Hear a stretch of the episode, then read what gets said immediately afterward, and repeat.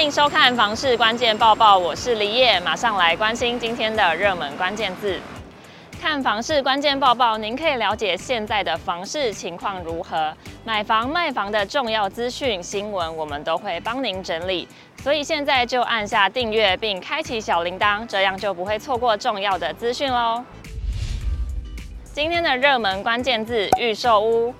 在平均地权条例新法七月正式上路之后，有许多民众都非常关心预售屋市场的表现是否会受到冲击。所以今天我们就来看看预售屋的实价登录资料，可以观察到什么样的结果吧。虽然二零二三年第一季预售屋市场的交易量和总销金额相较去年双双减少百分之三十四点九，但是从二零二三年第二季之后，除了七月有滑落之外，其余各月都表现比去年同期来得优异。六月的预售屋交易量更是冲破一点三万件。总销金额则上看两千两百六十亿元。永庆房屋延展中心副理陈金平分析，二零二三年第一季受到全球货币紧缩、经济展望下修以及民众普遍看跌房价的环境下，民众购屋态度转趋观望，导致房市明显量缩。到了二零二三年第二季，全球经济缓步复苏，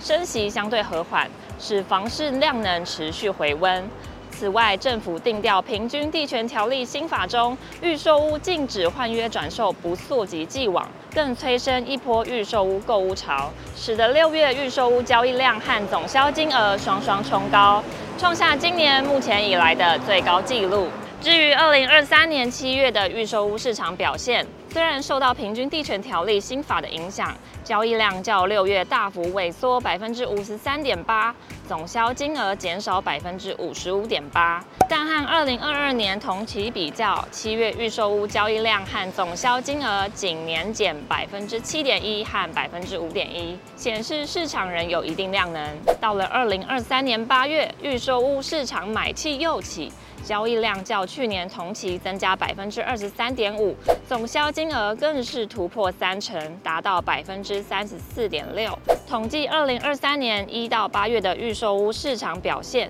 交易量较去年同期增加百分之六点九，总销金额年增百分之十一点四。光是今年前八个月的预售屋交易量表现，已经达到二零二二年全年的百分之七十五点五，总销金额也达到百分之七十七点九。陈金平指出，相关数字显示，平均地权条例政策抑制炒房手段，但没有打击自住长期置产族群，因此对整体预售市场的影响有限，房市基本面仍有支撑。全球居不动产情报室总监陈秉承认为，现在自住买盘还在，而且房价处于盘整的情况。若是相对蛋白的区域，或者是总价较低的案子，就会有自住买盘进场。比方说，像是新北市来说的话，比方像是淡水啊，它可能就会是一个呃蛮指标性的一个呃有利于自住买盘进场的一个区域哦。像是新竹县市呢，你可能只要不要买在这个竹科的核心地带，像是新竹市或是竹北。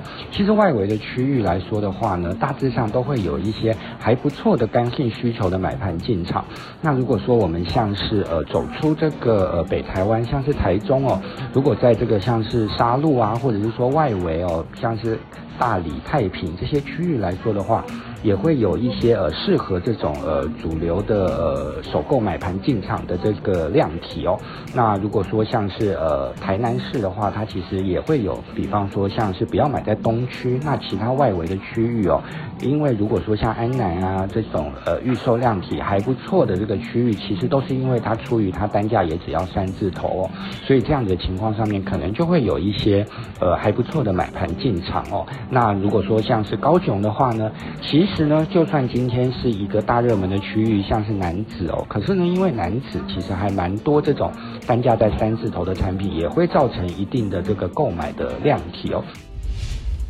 今天的精选新闻，先来看到首购小白通常看房经验都不足，所以就会有人建议要多看多比较，甚至有人说要看个五六十间再下手才会比较好。不过最近就有网友说，他看了不到十间，就有看到自己屋况和价格都可以接受的房子。他想要问，这样子下手会太冲动吗？有许多网友认为，知道自己想要什么和了解行情比较重要，并不用真的看到那么多间。网友认为，看了五六十间后疲乏了，有可能就会随便买。也有人说，补强经验值不仅仅是看而已，了解自己的需求也要尝试出价。现在的新大楼公设比超过百分之三十，已经成为普遍的形态，更有很多是超过了百分之四十。就有一个网友说，他最近看了很多不同的新建案，公设比大概是落在百分之三十四左右，可是公设却只有最基本的交谊厅、大厅这类的。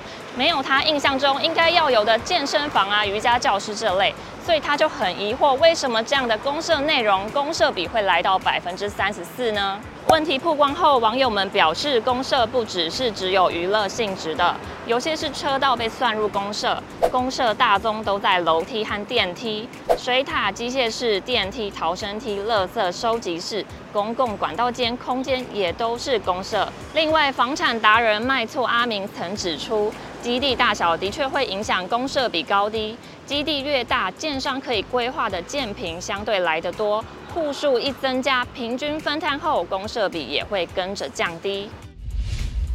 有网友说，他的社区公共管堵塞，导致住家淹水、地板泡烂。最近遇到主委催缴管理费，想请问主委不清公管可以不缴管理费吗？有人说这是两回事，被开罚单也是要缴完才能申诉。更有人说不缴管理费是债权，不修损坏管是物权，两种权利在法律地位上互不相关，也不能互抵。如果一直不缴管理费，房子很有可能就会被法拍。以上就是今天的节目内容，我们下次见。